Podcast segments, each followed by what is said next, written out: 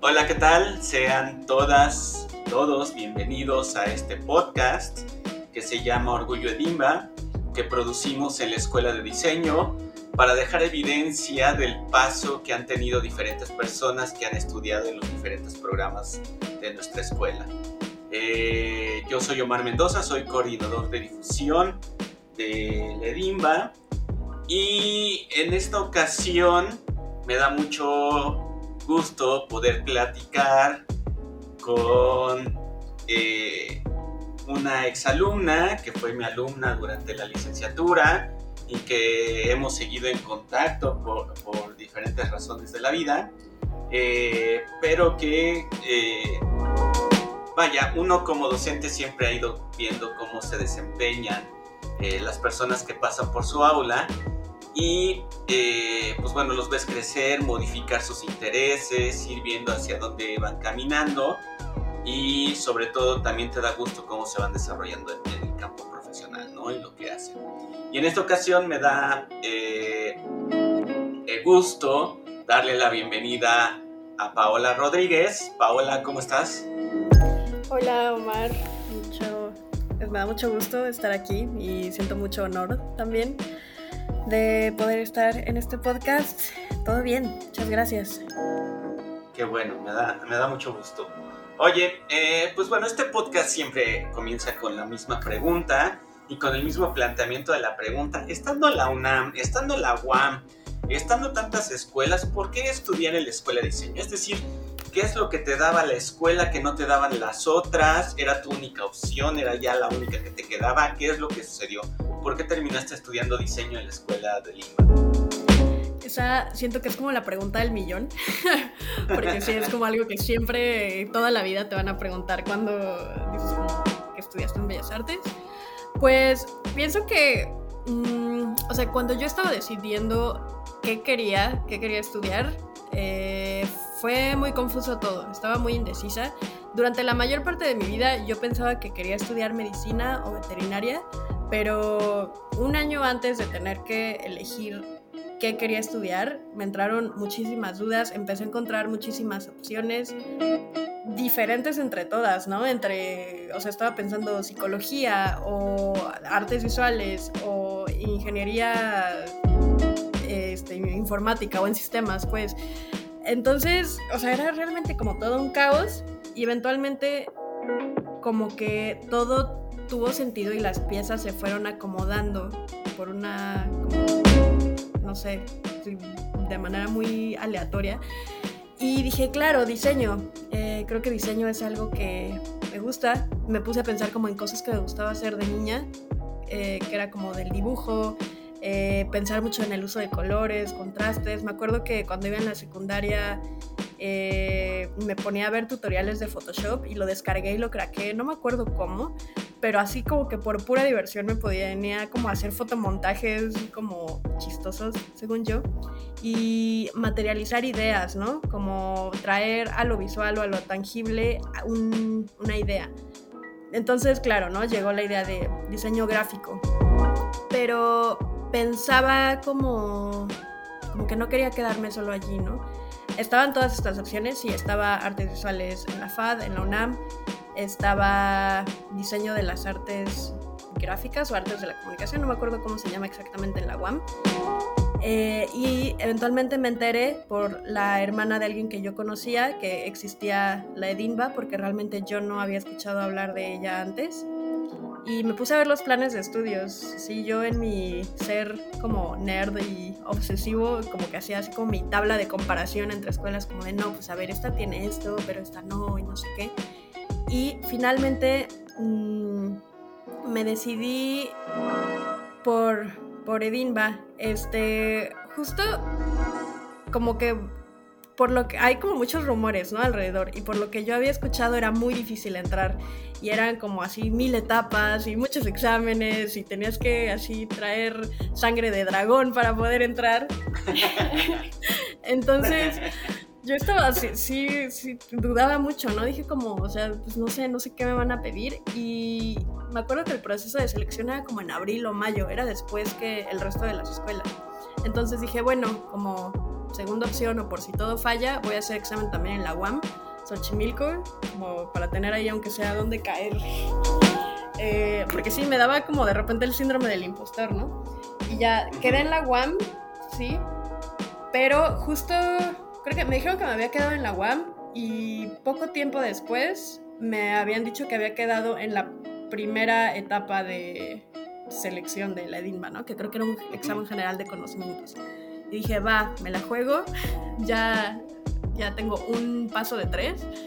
Entonces, pues ya, decidí sí mejor seguir por el camino de EDINBA eh, y jugármela. Pero bueno, volviendo a la pregunta inicial, ¿qué fue realmente lo que me llamó de esta escuela?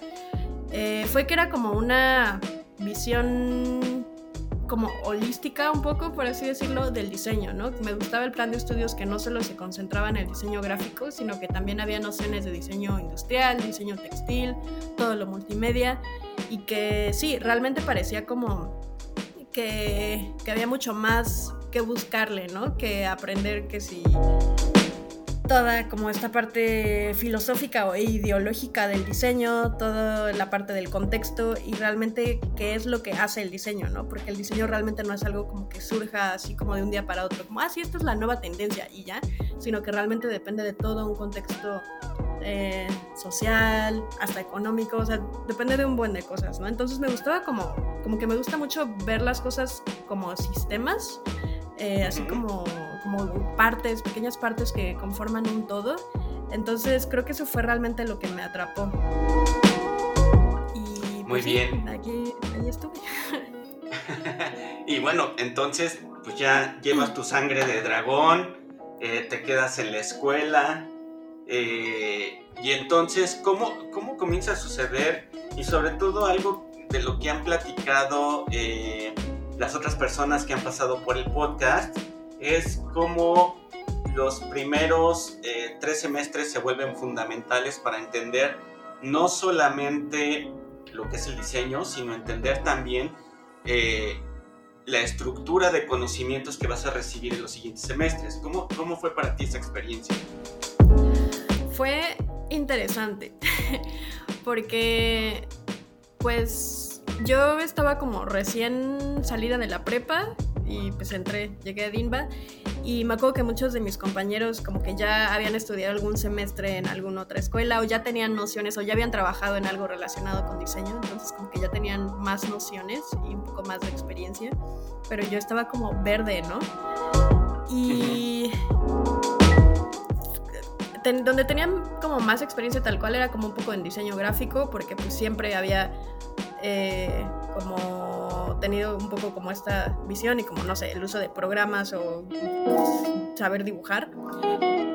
Y había cosas que me aterrorizaban, como el uso así como de cosas un poco más 3D, cosas ya de diseño industrial, o como me acuerdo mucho como de la materia de técnicas representativas del diseño, creo que se llamaba, que pues sí era hacer muchas cosas como físicas, ¿no? y pues sí en 3D, que sí con madera y que sí con chapa de no sé qué, y me costaba muchísimo trabajo pensar en 3D y pensaba que nunca iba a ser buena en eso. Y también me costaba mucho trabajo como trabajar limpio, sí, siempre era así como un desastre, pero que dije, wow, o sea, realmente yo por mí misma nunca hubiera intentado hacer este tipo de cosas, pero fue, fue como algo que aprendí y que sí fue una base como bien importante eh, de, para los futuros semestres, ¿no? O sea, que, sin esta base o este como tronco, no, no podría saber todo el resto o como toda la experiencia eh, del diseño, ¿no? Este, y que muchas cosas también eran de pura práctica, ¿no? Como de también aprender a pensar, de meterte de lleno en el papel de diseño. Eh, pues sí, justo todo esto que mencionaba, como el lado filosófico. Este, que eventualmente ya más tarde en la carrera se van revelando, ¿no? Y vas encontrando así como, como en un videojuego, ¿no? Como gemas o como pequeños elementos que dices, ah, claro, esto que aprendí hace dos semestres es ideal para este momento en específico, ¿no? Entonces creo que esa, como ese modelo en específico como de tronco común y de después poder elegir diferentes materias, a mí la verdad me gustó mucho, me pareció muy útil y sí siento que formó como pues todas las, una base sólida, ¿no? Que no empecé sobre, sobre tierra como enclenque, sino que sí tuve una base firme para poder aprender todo el resto de cosas que necesitaba. Sí, y sobre todo, eh, pues bueno, sobre todo eh, la, parte de eh, todo ese conocimiento para poder llegar al, al, último proyecto que realizan en octavo semestre, que está, que se le llama de sistemas complejos, y entonces no solamente es crear una sola solución, sino es justo crear un sistema de soluciones que permita resolver una necesidad, ¿no? Y en ese sentido, ¿Cómo fue para ti e, ese momento? Es decir, ¿cómo fue el proyecto que trabajaste? ¿Qué resultados obtuviste?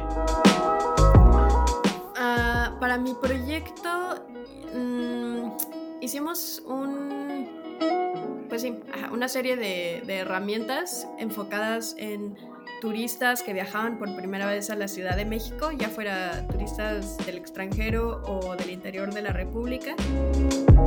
Nos tocó con Ranger Malo y eso me ponía muy nerviosa, de verdad. Cuando yo me enteré que él iba a ser nuestro asesor, dije, ya, ya no me gradué, ya no me titulé. Fue bueno conocerlos amigos, hasta aquí llegamos. Pero no, también hasta en eso me di cuenta, ¿no? Que, que pues realmente no era tan malo. y que mucho, o sea, pues sí se basa como en pues el, orden de las cosas. Pero sí, retomando, fue un proyecto para turismo. Hicimos una app eh, un poco como con lugares de interés, rutas definidas, específicas y divididas de acuerdo, por ejemplo, a lugares para comer o vida nocturna, museos, mm, parques o lugares al aire libre, eh, como tratando de enfocarlo como en los intereses de un usuario. Sí hicimos como todo este estudio de usuario y que eran cosas que antes me como que me daban mucha flojera o decía como no, no de nuevo un estudio de usuario, pero que realmente ahora me gusta mucho hacerlo y que es como súper útil porque realmente, pues sí, eh, entiendes como tu audiencia o entiendes a quién te quieres dirigir y pues ya solita va saliendo la solución, ¿no? Encontrando esa necesidad y escuchando realmente, ¿no? Eh, a tu usuario. Este, y también desarrollamos como una serie de materiales gráficos, que no fuera solo una app, sino ahí le quisimos meter como que sí, realidad aumentada y acá todo muy fancy. Eh, mucho por influencia de nuestra materia de apps con Israel Aldana. Este, y, y sí, creo que, o sea, como que todo el proyecto fue como el no sé por qué estoy hablando mucho de videojuegos, ni siquiera juego tanto videojuegos, pero fue como el jefe final, por así decirlo, como la batalla final, porque realmente es donde fuimos aplicando todo lo que habíamos aprendido durante todos los cuatro años anteriores, ¿no?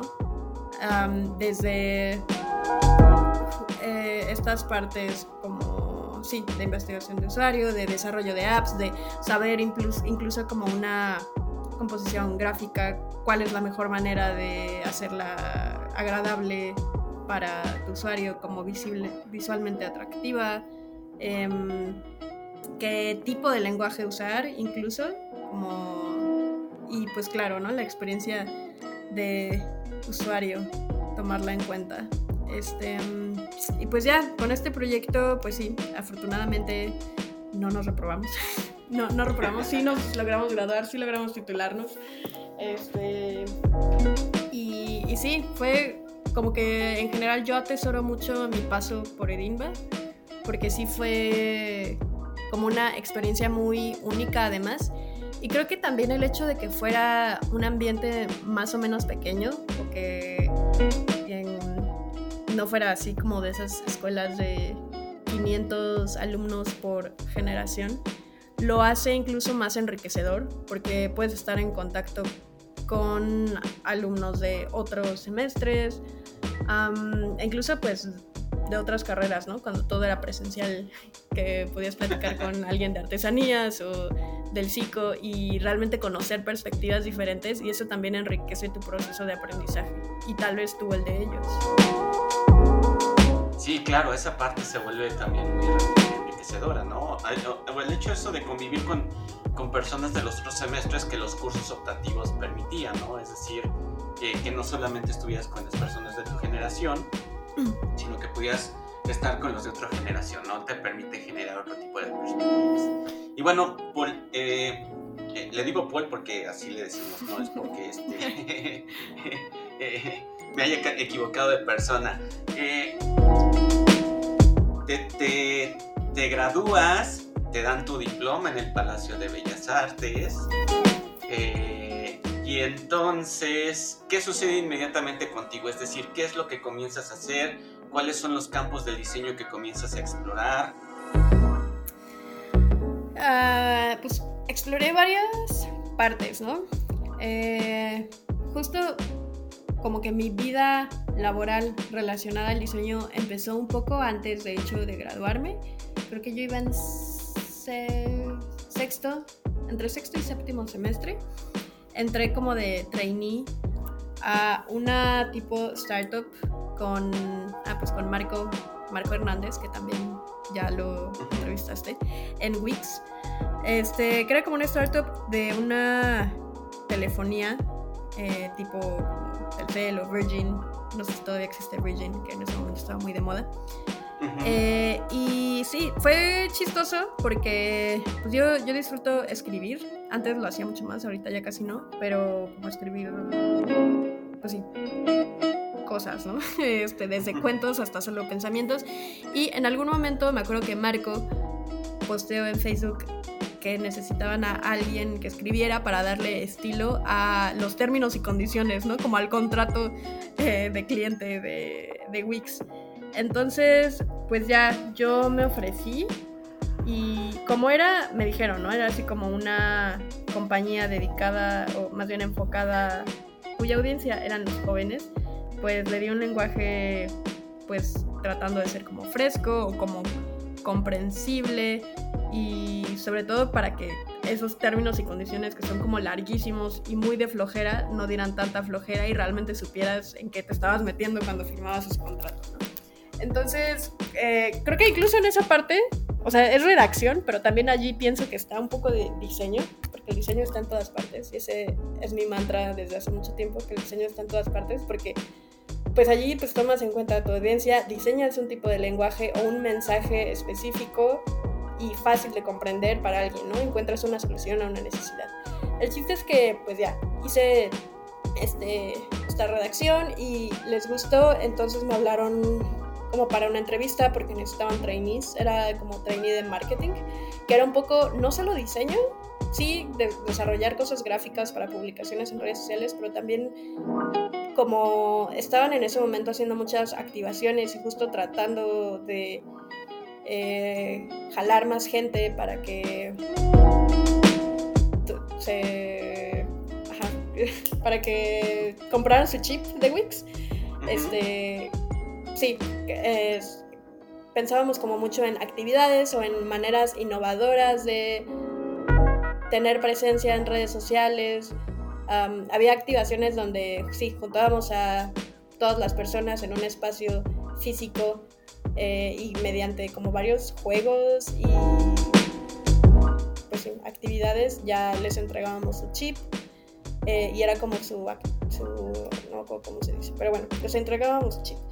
Entonces como que allí empecé un poco a pensar de esta manera como mm, general y sistémica como de eh, no solo clavarme en, ah, sí, ¿qué vamos a postar en redes? Sino en realmente tal vez desde investigar hábitos de consumo en redes sociales, en personas de la edad a la que quiero dirigirme, ¿no? Eh, y cosas así. Estuve allí por más o menos cuatro meses.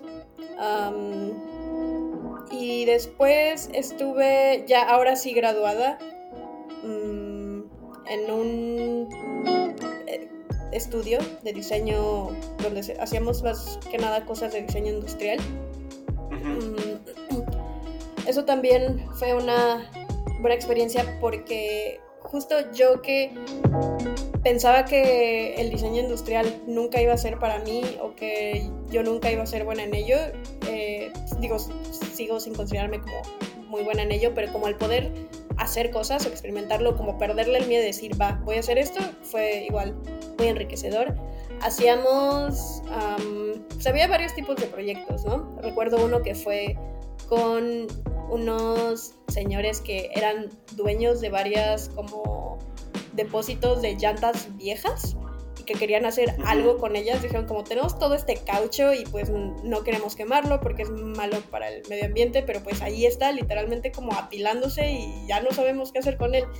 Entonces eh, estuvimos haciendo bastante investigación, eh, como de qué se puede hacer con eso y sobre todo con caucho que es muy difícil de degradar ese material pero que tampoco puedes como solo fundirlo y hacer algo más, porque no, no es un termoplástico.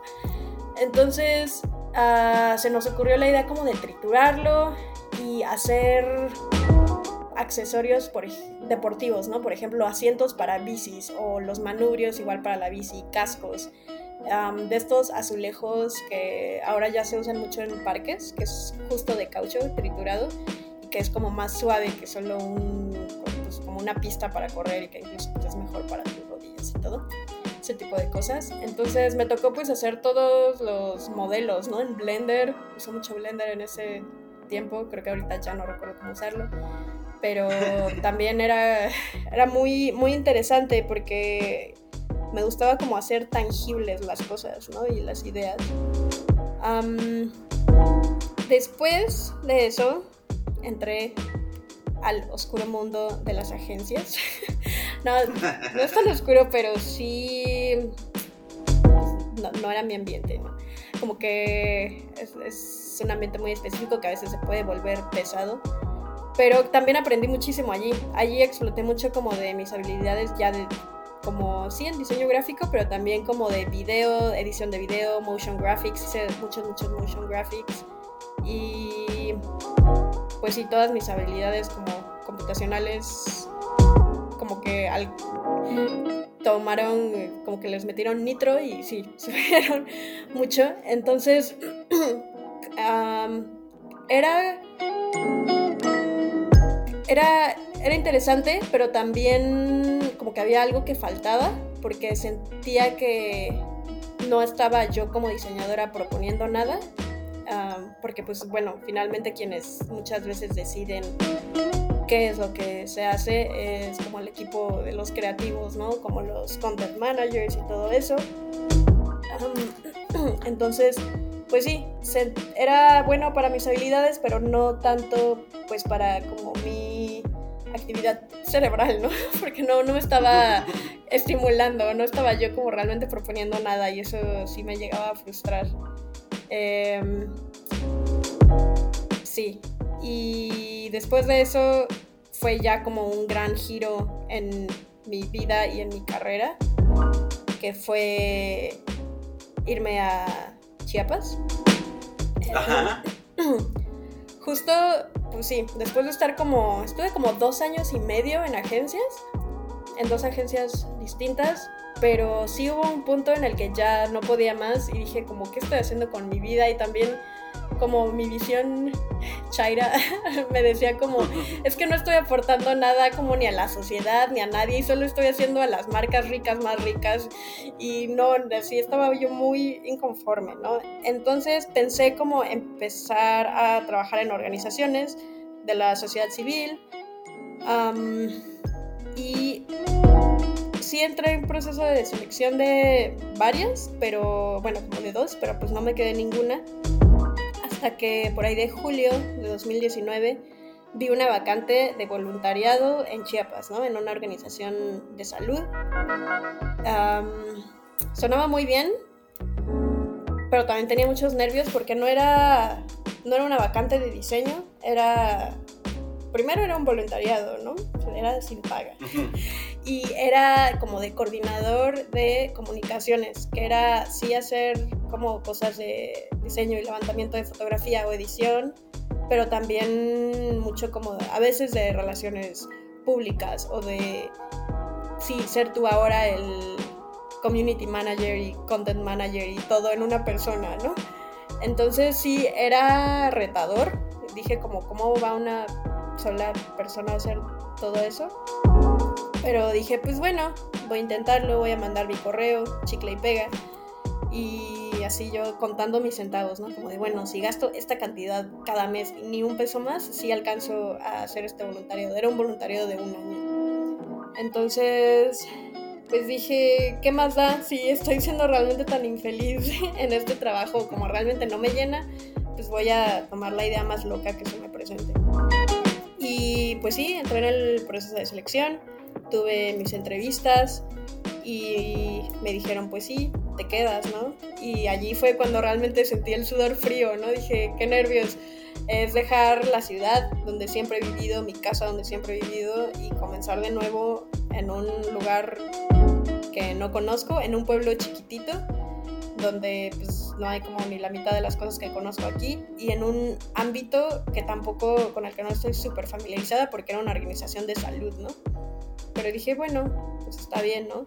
Allí también aprendí como, pues sí, ¿no? El arriesgarte pero el encontrar alternativas y que realmente en el diseño o en una carrera no tienes que casarte con una sola cosa. Siento que muchas veces tenemos como la presión de encuentra tu vocación y dedícate a ella para siempre, pero pues realmente es como todo se mueve, ¿no? Y todo es como bien fluido y lo que te apasiona ahorita tal vez no es lo que te apasione mañana. Y que también puedes hacer de todo al mismo tiempo, como sí, decidí irme, empecé este voluntariado y dije, bueno, para sobrevivir voy a vender stickers y voy a hacer tatuajes, porque poco tiempo antes había como aprendido a tatuar, entonces pues ya llegué yo con mi mochilita y me llevé mis cosas como lista para la aventura. Y fue una experiencia muy diferente a lo que esperaba, o más bien ni siquiera sabía qué esperaba porque era algo muy nuevo, pero superó por completo todo lo que había podido imaginar. Fue, es una organización que pues brinda servicios de salud a poblaciones vulnerables en la sierra de Chiapas. Entonces, eh, pues donde llegué es como un pueblo chiquito, pero alrededor, alrededor hay comunidades rurales donde no hay ni señal ni internet. Son muchas veces casas de madera, eh, los caminos no están pavimentados, es pura terracería y pues es a la mitad de las montañas, ¿no? Entonces creo que allí me enfrenté a una realidad completamente diferente, eh, donde realmente entendí como muchas de las pues, luchas diarias por las que las personas pasan para acceder a algo tan básico como servicios de salud, que es como gente que tiene que viajar por tres horas para ir a una clínica y que le den su paracetamol porque su niño tiene fiebre, ¿no? Que son cosas que tal vez para el resto de la población es tan fácil como, ah, sí, voy a la farmacia y ya. Entonces, como que esta visión fue, fue una realidad diferente, pero que también me hizo sentir como la enormidad de todo y decir, ¿qué voy a hacer yo, una sola persona, para poder mejorar esta situación? Y desde mi profesión, que es como de diseño y que no tiene nada que ver con esto, ¿no? Pero aprendí que sí había mucho que hacer, ¿no? Como que mediante la difusión de información o como tan solo el hablar del trabajo que se está haciendo y compartirlo al resto del mundo, eh, pues vas trayendo más personas, ¿no? Vas haciendo que la gente se interese en esto, estás visibilizando un problema, ¿no? Que muchas veces son problemas eh, que como que parecen sacados de, de una telenovela o de una película, ¿no? Pero que es como, no, pues esto es real, ¿no? Entonces,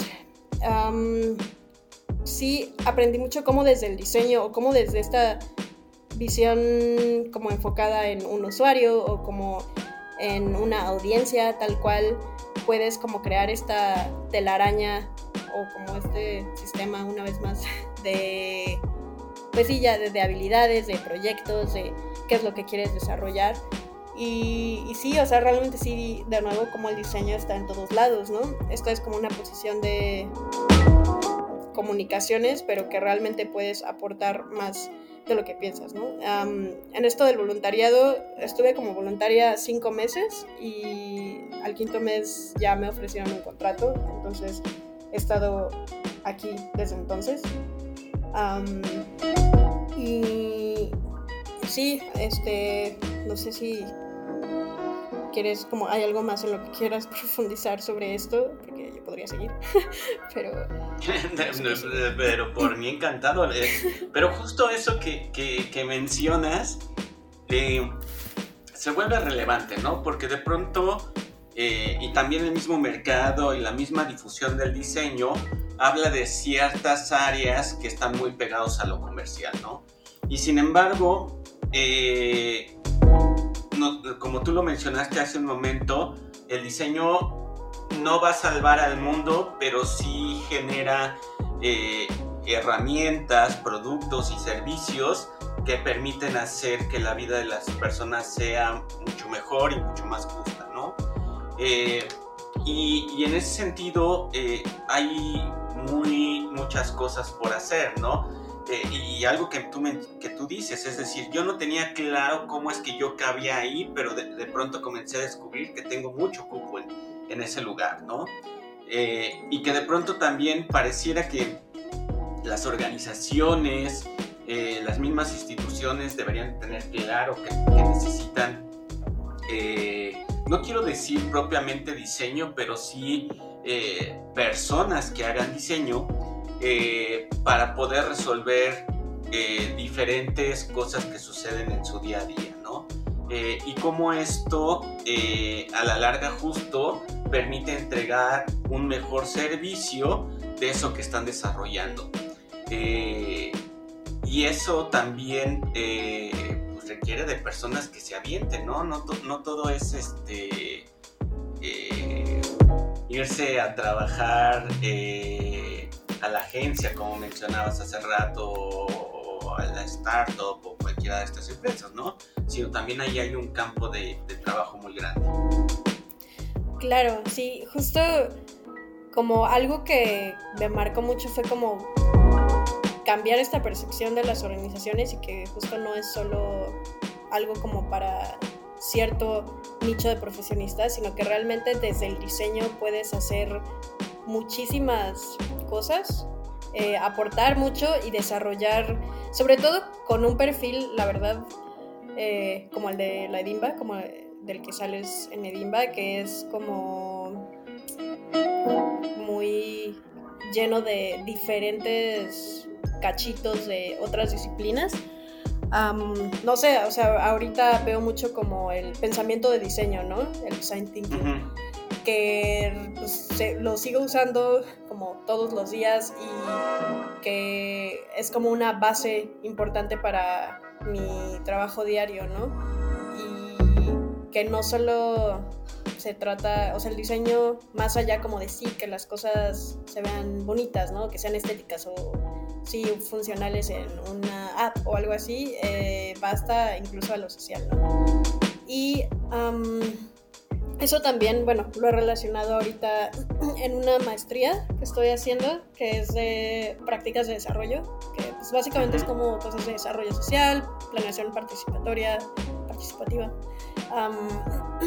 y pues sí, este tipo de cosas de desarrollo social, que realmente mucho es enfocarte, pues enfocarte en tu usuario, ¿no? En, en una persona a la que quieres brindarle una solución, usar tu pensamiento y diseño, pasos, eh, iterar todo lo que haces, entender el caos de, eh, de tu plan, porque siempre va a haber caos y siempre se necesita mucho um,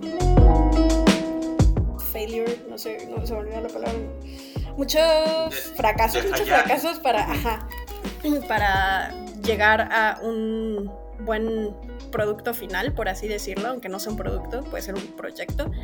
Eh, mucho de incluir como la participación comunitaria, eh, preguntar qué se necesita, la inclusión incluso, incluso, no, o sea, la inclusión pues que, pues sí, es mm, no, no escatimar, ¿no? Con hacia quién te diriges. Entonces sí, realmente como que ahora en este punto de mi vida, como que he entendido cómo el diseño se puede relacionar con todo, de maneras que pues, jamás te imaginas y es bien enriquecedor y es muy bonito y al final del día pues sí encuentras como la satisfacción ¿no? en, hacer lo que haces y como la formación que tuviste y en todo el camino que te ha llevado hasta donde estás en este muy bien Paul eh, para comenzar a cerrar este episodio porque sí como dices si no nos agarramos horas aquí este para comenzar a cerrar esto y un poco yéndome hacia la parte de, tu maestría, eh, y sobre todo en este campo que te estás desarrollando, ¿cuáles ves tú las oportunidades, sobre todo en esa parte de investigación y de adquirir mayor este, conocimiento dentro de, de esto que tú haces? Es decir, ¿cuáles son esos campos que puedes explorar todavía? pues cada vez como que cuando voy avanzando justo en la maestría o en mi vida profesional pienso que voy haciendo más estrecho el camino, pero en realidad se va haciendo más amplio, ¿no? Entonces, como que cada vez vas encontrando más opciones y puede ser desde justo desarrollar proyectos comunitarios, ¿no? A través de el diseño o enfocarte en, sí, producción audiovisual, ¿no? Para organizaciones específicamente. O, no sé, puedo encontrar muchas opciones.